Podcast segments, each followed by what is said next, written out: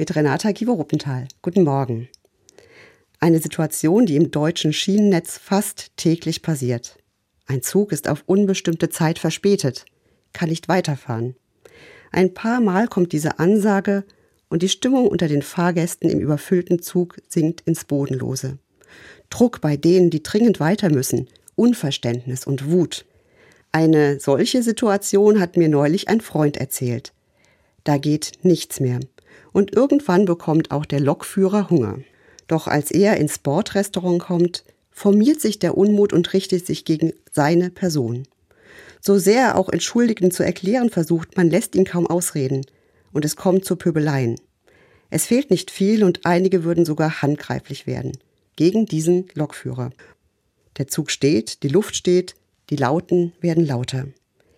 Etwas passiert dann ganz unbemerkt. Eine schmächtige Person kauft ein Eis an der Theke, bahnt sich den Weg durch die Leute und hält es dem Lokführer hin mit den Worten Sie sind bestimmt auch fertig mit den Nerven. Hier, eine kleine Erfrischung. Es wird still. Ein paar klucksen verlegen und murmeln etwas, na ja gut. Auf jeden Fall kehrt plötzlich Frieden ein, obwohl der Zug noch steht und nichts gelöst ist. Doch etwas ist schon gelöst.